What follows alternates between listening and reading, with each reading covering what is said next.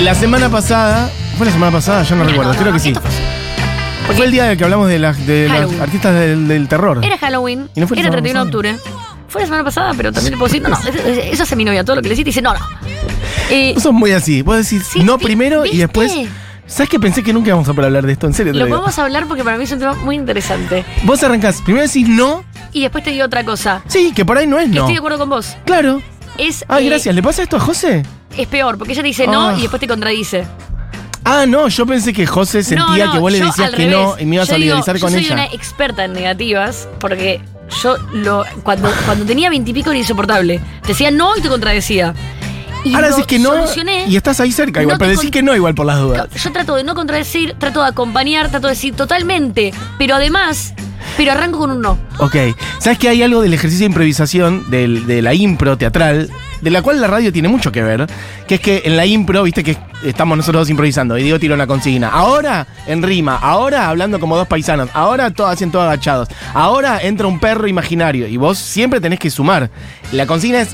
A, nada se le puede decir que no. Vos tenés que aceptar y seguir. Siempre sí y después igual lo moldeás, No, lo acomodás. pero, ¿ves? Entonces, hay algo de eso que hay que tomar. Porque la radio también es así. Si vos siempre como que tenés que tomar lo que te da el otro y con Es- eso elaborás algo y la bueno- pasás. Es como una pelota imaginaria que Lo nos la bueno vamos que se pasando. en una muletilla, el no, Sí. en una muletilla horrible, pero que no tiene que ver con lo que te voy a decir. Porque yo digo no y después te digo algo positivo. Por eso, digo, ya sé, No, tenés razón. gracias. No, totalmente. Pensé que nunca No, no, es que lo que decís es verdad. No. Y empiezo con un no. Empezás con un no. Y me pone muy mal eh, cuando lo veo en otras personas. me- Pero es, es como mi, mi punto débil. Como que yo te digo, che, traje a Amanda Palmer. Y vos decís, No. no, pero, No, pero me la parece una que mierda. sí. Y es como, ¡no! Sí. Perfecto. Bueno, me gusta que lo sepas. Sí, sí, sí. Y lo trabajo, lo trabajo Bueno, todos los días. me alegro. Tra- lo trabajo. Bueno, entonces.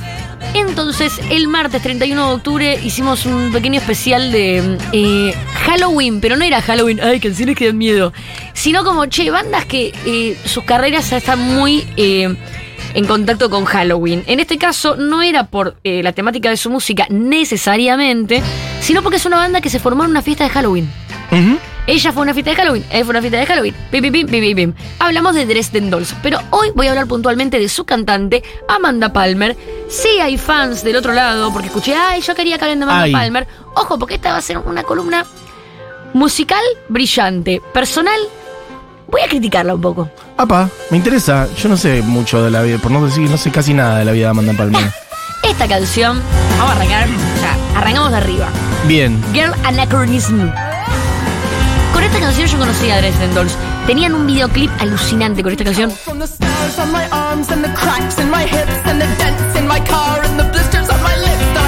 En la época que había salido mm, Rock and Pasaban este videoclip todo el tiempo. More and it looks like I am ¿Qué tiene interesante esta banda, además de que esta canción es alucinante? Es ella tocando el piano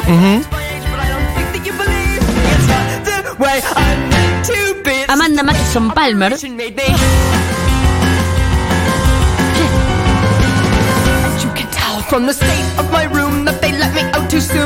con un baterista que es Brian Biglione. Se arman en Boston, ella de Nueva York, pero se arman en Boston. Ella tiene. Bueno, sacame esta canción, poneme la siguiente, saca este primer disco, que es de Dresden Dolls. Esta es Miss Me. I might tell my sister if I tell. Todos como música de cabaret, si no te das cuenta, Sí, sí. pero mucho más punk. Es como un musical cabaret punk. Ya el hecho de que estemos hablando de un piano y una batería es un dúo poco convencional. Ahora, cuando la pianista tiene una vestimenta medio de cabaret cirquense, está Medio clown. comple- sí, completamente sacada, y las letras son medio psiquiátricas, Dresden Dolls es. Yo, boludo. Creo que fue mi banda favorita cuando salió. Mira. Era alucinante lo que ofrecían. Nadie más nunca jamás ofreció lo que ofrece Dresden Dolls. Te diría. Eh, ¿Qué pasó? Amanda es todo un personaje, más allá de lo musical. ¿Por qué razón? Ella, antes de Dresden Dolls, o en simultáneo, si querés, se dedicaba al arte callejero. Mm. Era una persona que estaba en la calle con un vestido de novia, con la cara pintada de blanco, haciendo de momia. Ok. Y vos le ponías monedas. Bien. Este trabajo lo sostuvo por mucho tiempo, inclusive mientras hacía Dresden Dolls. Poneme la siguiente canción de este disco, Coin Operated Boy. Era un hit. Coin Operated Boy. Coin operated boy sitting on the shelf. He is just a toy, but I turn him on and he comes to life. Automatic joy. That is why I want a coin operated boy. Made of plastic Vayan a buscarlo de elastic. Dresden Dolls, que de Dresden Dolls se llama el disco. No tiene desperdicio todo el disco.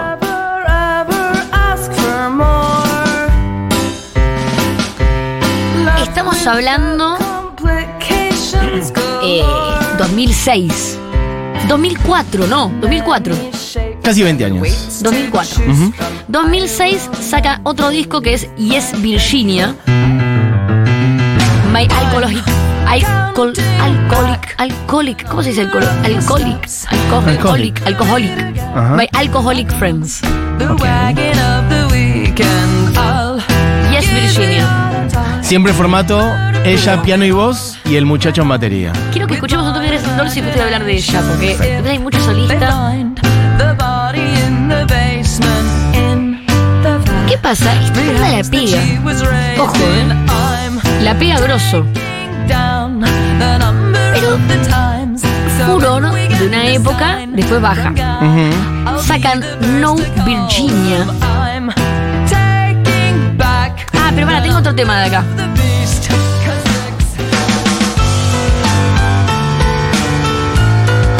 Este es Backstabber.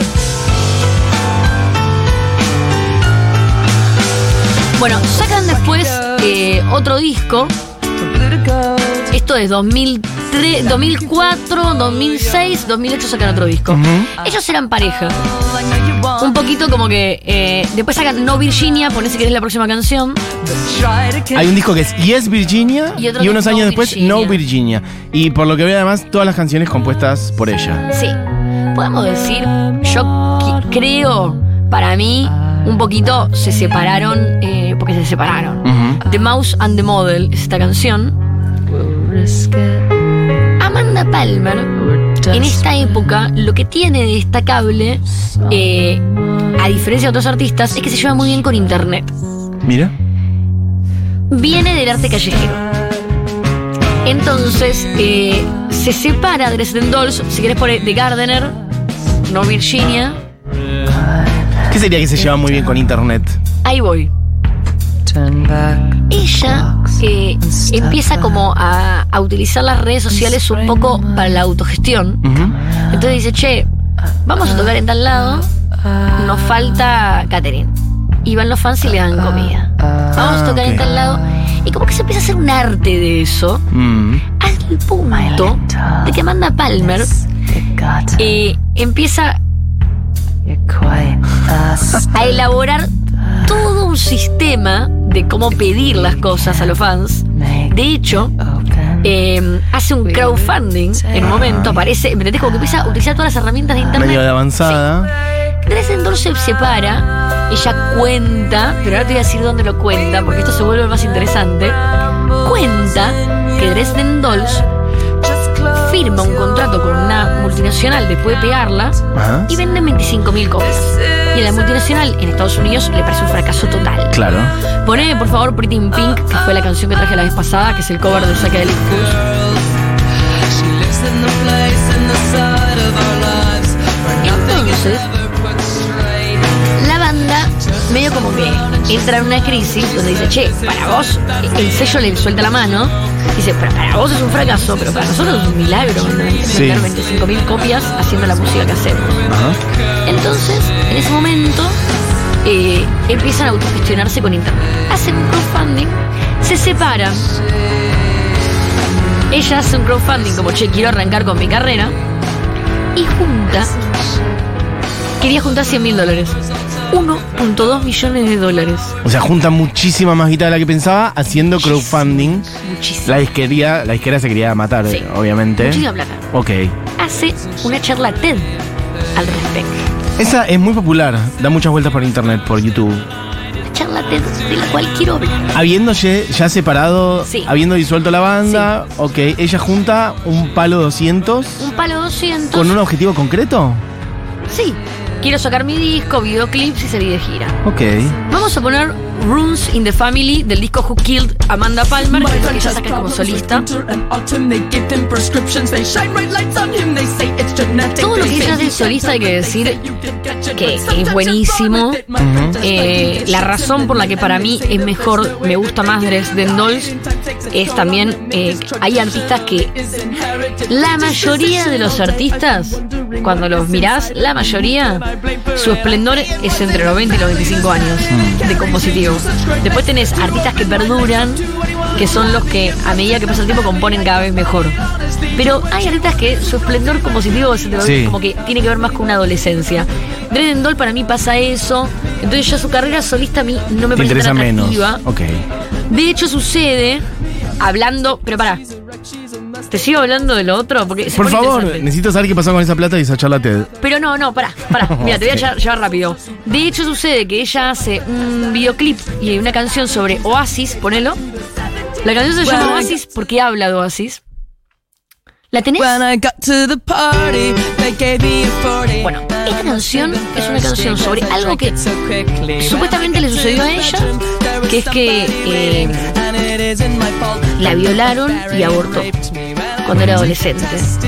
Y eh, era fanática de Oasis. Entonces ella arma una canción medio cómica de Perdón. una chica. Sí. Supuestamente le pasó Sí. a ella, decís. O sea, Supuestamente, no, digo supuestamente porque ella no dice, che, esto me pasó a mí, pero en algunos lados sale como que es una historia que le pasó a ella, no es un relato. Eh, pero ella lo cuenta en primera persona en la canción. Bien. Entonces, digo, puede ser que Puede ser, sí, sí, salte de muchos lados, que sea un. Pero no es que ella dice. Pero lo que sí ella cuenta, dice, che, esto, yo quería hablar sobre una historia de una piba que se va de fiesta, la violan, termina abortando y que hunde todas sus penas de ese trauma en eh, escribirle cartas a Oasis, que es su banda favorita, y Oasis le manda una foto de ella fotografiada. Y es sobre eso la canción. Qué conexión rara entre una parte y la otra. Bueno, la canción es censurada de todos lados. Ajá. El videoclip no lo pasan a ningún lado. Y ella habla mucho sobre, che, si yo hubiera hecho esta canción con violines, es más, te voy a hablar para no meter la pata y Sí. meterme en un terreno delicado, voy a hablar en nombre de Amanda Palmer. Vas a leer algo un textual. Sí. Bien. Eh, la cuestión es que ella empieza a decir,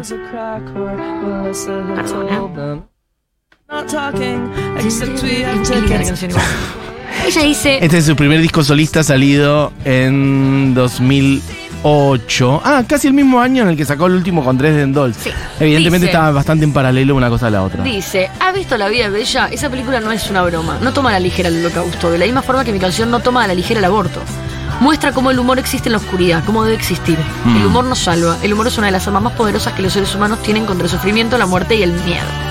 Porque antes decía, em, Porque la criticaban por el Sí, tono de la canción, decía, en el sentido de que era una canción Piénsenlo, jocosa. Sí, si ellos escucharan las mismas letras contra el acompañamiento de un piano muy triste y bollante, tal vez con algo de cuerdas que arranca lágrimas añadidas en buena cantidad, hubieran hecho este escándalo. Mm. Siguiente disco que saca, y acá es cuando te voy a hablar porque yo sé que te va a gustar mucho esto de fondo mientras hablo, es ella con un ukelele haciendo canciones de radio. Ya lo he visto. Fin. Sí. Nada más que explicar. Además, son las canciones de la primera etapa de Radiohead. Eh, esta fake plastic, fake, fake, Fake Plastic Trees Trees. en ukelele. Bueno, ¿qué pasa con Amanda Palmer? Es, boludo, es tremendo. Ella da una charla TED. En esta charla TED, ella explica el arte de pedir. Entonces dice, yo aprendí a través de estar en la calle. La verdad, yo lo quiero decir de toque, esto no es para argentinos, es muy yankee. Mm. Ella dice, yo aprendí a, pa- a- a- a partir de estar en la calle, haciendo mi arte callejero y que la gente me gritaba, eh, buscate un laburo, aprendí como el arte de pedir, mirar a la gente, la gente que está sola, que esto, que lo otro. Entonces después con Dresden Dolls, en las giras, íbamos a todos lados y nos quedábamos afuera hablando con los fans. incluíamos artistas, ella estudió artes dramáticas, eh, comedia, entonces tenía un montón de gente alrededor, como más del mundo eh, de, de los musicales Mm. y del teatro y lo performático, y que invitaban a otros artistas que pasaban la gorra y después se subían al escenario a hacer perfos, y que ellos vivieron siempre de eso. Entonces cuando apareció Internet, a ella le resultó muy beneficioso y una herramienta como tremenda de decir, che, queremos hacer couchsurfing a full. Entonces, couchsurfing para la, la gente mm, mayor de, eh, menor de mm, eh, 40 era algo que se usaba en los 2000 eh, por internet. Vos decías, che, estoy yendo a Berlín en una página y te decían, yo tengo una cama, tengo un sillón. Ella hacía eso con su banda. Entonces contaba... en Y sin momento- pagar, era como, bueno, pagar. nos bancamos. En un momento en la charla TED cuenta esta historia. Y dice, estábamos en Miami, en un barrio muy marginal de Miami, en una zona latina, con gente muy humilde, y fuimos a parar con toda la banda en el medio de la gira a la casa de una familia muy humilde, donde nuestra fan se fue a dormir a un sillón con su mamá para darnos las camas. Y yo dije, che, esto está mal. Mm. Después cuando me desperté y su mamá me estaba preparando tortillas y me dijo en un inglés muy precario, gracias, tu música salvó la vida de mi hija. Yo dije, esto no está mal, esto es justo. Yo cuando Mm. escuché eso dije, no, sigue estando mal. Raro, raro todo. Y no es justo. todo. No. Bueno, ¿cómo se destapa esto? Ella saca Ah. un libro, el libro bestseller, la charla TED, es muy famosa. Y quiero contarte que no pasa desapercibido esto. Sucede que en esta misma época, ese palo 200 mil dólares, la gente Mm. dice, che, ¿qué haces con eso, Amanda? ¿Vas a grabar un disco? ¿Vas a hacer videoclips? Sí, hago este disco, hago estos videos, salgo de gira.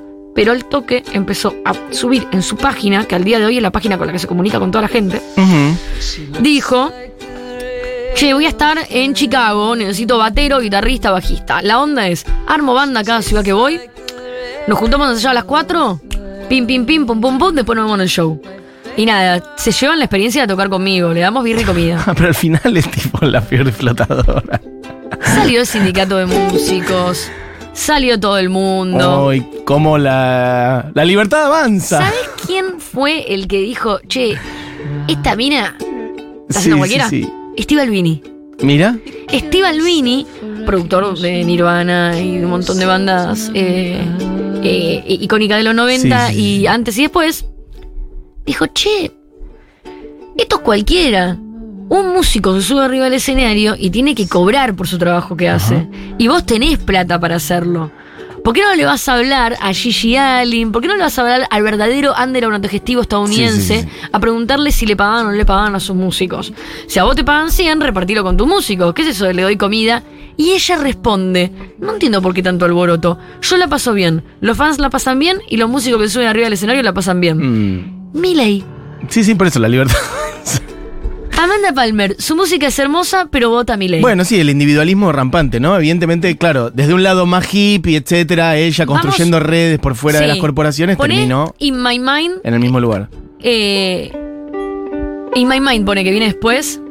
Esto es Amanda Palmer Goes Down Under. Me sorprendió todo, esta, todo este tramo de, de versiones Ah, de, sí, sí, de sí. Radiohead. Estaba Fake Plastic Trees, High and Dry y No Surprises. Sí. Esta es ya un disco del 2011. 120 pounds. En esta época, ¿qué pasa con Amanda Palmer también? Que la hace muy famosa en, en ciertos contextos. Se casa con Neil Gaiman, que es un escritor muy, muy, famoso. Es el Sí. que escribió Sandman y eh, Caroline y bueno, y varias eh, eh, novelas eh, y guiones como de fantasía medio dark. Eh, muy, muy famoso. De hecho, Neil Gaiman triplica los seguidores de Amanda Palmer en redes sociales y en- como, eh, como el famoso de la pareja. Se casan, tienen un hijo, están eh, como 10 años juntos. ¿Por qué te cuento esto? Ah, espera. Poneme ahora The Killing Type, como para conocer un poco su carrera solista, todo lo que pasa después. Esto es del disco Theater is Evil. La verdad que está muy bueno, lo hace todo con The Grand Theft Orchestra. Es muy buena ella.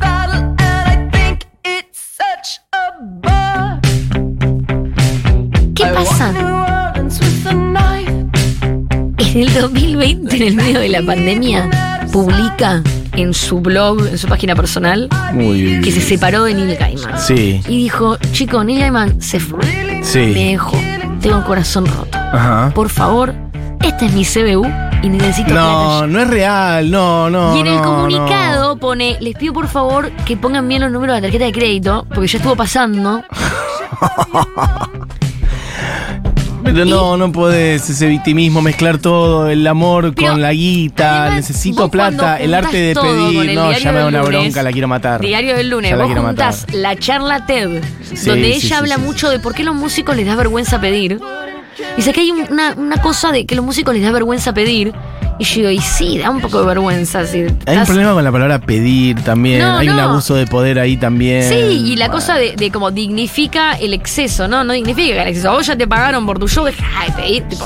Sí, bueno, sí, la sí, cuestión es que Amanda Palmer terminó en una situación bastante compleja, eh, humana eh, y éticamente. Eh, este fue como el último gran escándalo con Neil Gaiman eh, pidiéndole plata a sus fans. Vos decís en el mismo comunicado en el que contó que se estaba separando diciendo, chicos, necesito plata, depositen acá. Sí. Evidentemente igual sigue adelante y sigue funcionando porque... Le funciona bárbaro. Sí, sí, la página web la estoy viendo ahora, está bárbara, Sí, divina. se volvió a Estados Unidos y hoy ella hace, poneme eh, machete. Mucha gente triste diciendo, amaba a Amanda Palmer, no sabía que era tan chota. Está, bueno, está divertido Pero igual sí, conocer la obvio. música de un artista que es muy talentosa, muy talentosa, vanguardista. A mí me encanta Dresden Dolls. Y en estas cosas sí, es divertido a veces separar la obra del artista también. Es bueno. necesario para muchas cosas, y chicos. está bueno no La música te ignorar. hace bien, obvio, son las dos cosas. Me parece que está bueno no ignorar de qué van los artistas también. Como, como podamos relajar un poquito. Una cosa es eh, votar a Milei y ser nazi. Y otra cosa es ser chotísima con el crowdfunding y tener eh, discursos meritocráticos. Son dos cosas distintas. Eh, la cuestión es que toda la música de Amanda Palmer es muy mm, divertida, copada. Dresden Dolls para mí es insuperable Mm. quiero decirlo. Ella ahora vive en Estados Unidos, hace entrevistas, tiene podcast, hace un montón de cosas. Es Claro, muy tipo, activa. conferencista, llegó a un lugar y representa activa. algo. Muy activa y el arte este de pedir eh, le ha dado más de comer que la música. Es impresionante. El libro, todo. Y eh, sigue dedicándose a la música. De hecho, hay una especie de comeback de Dresden Dolls. Puede ser. Mira, ok. Yo compraría la entrada y les iría a ver, ¿eh? Estoy viendo que además en su página, que es amandapalmer.net, entren a mirar, no a poner plata, chicos, por favor. Eh, bueno, O si eh, le quieren dar plata, dénsela, ¿eh?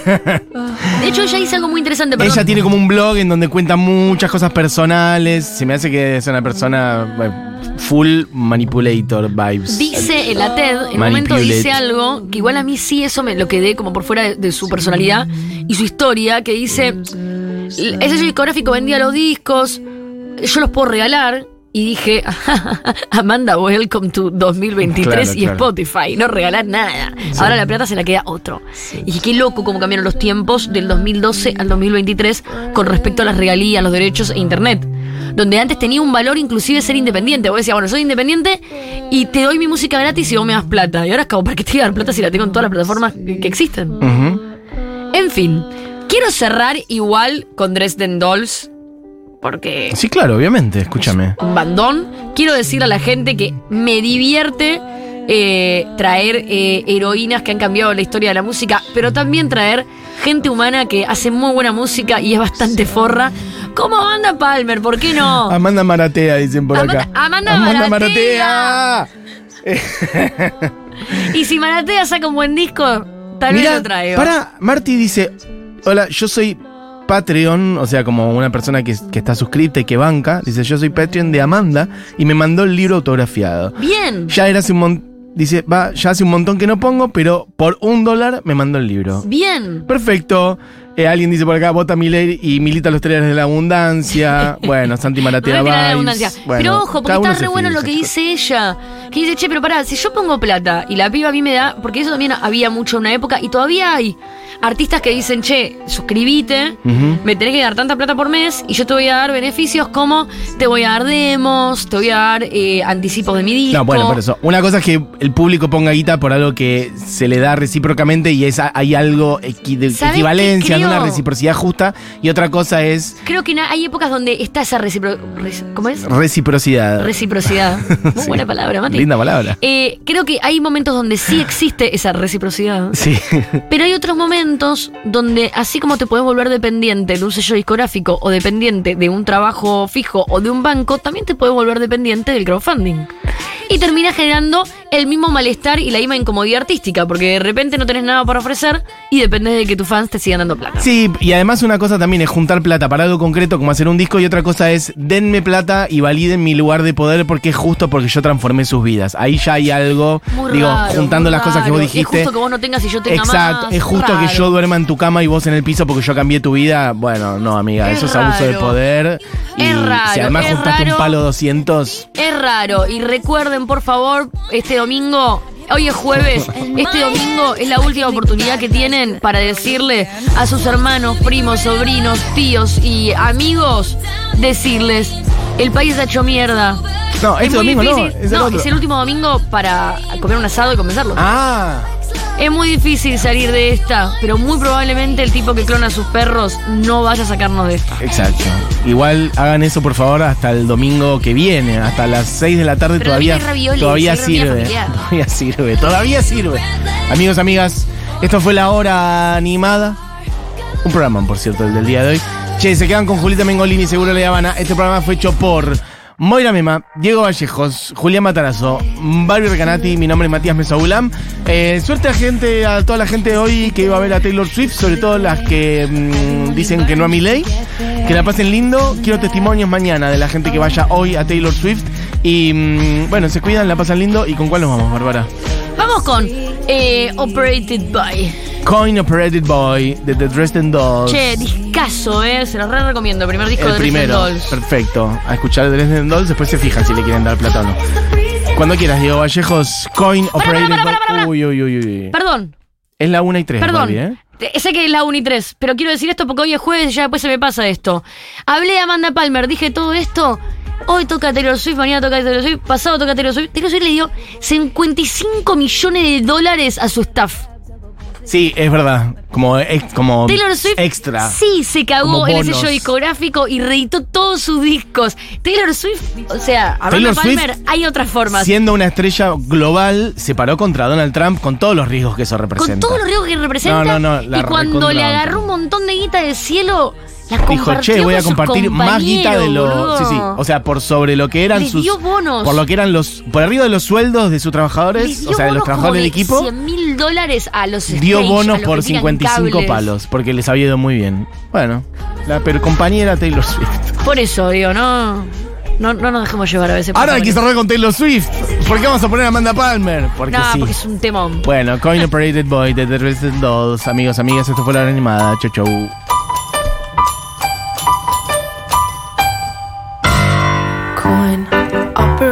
Boy sitting on the shelf. He is just a toy, but I turn him on and he comes to life. Automatic joy, that is why I want a coin operated boy. Made of plastic and elastic, he is rugged and long lasting.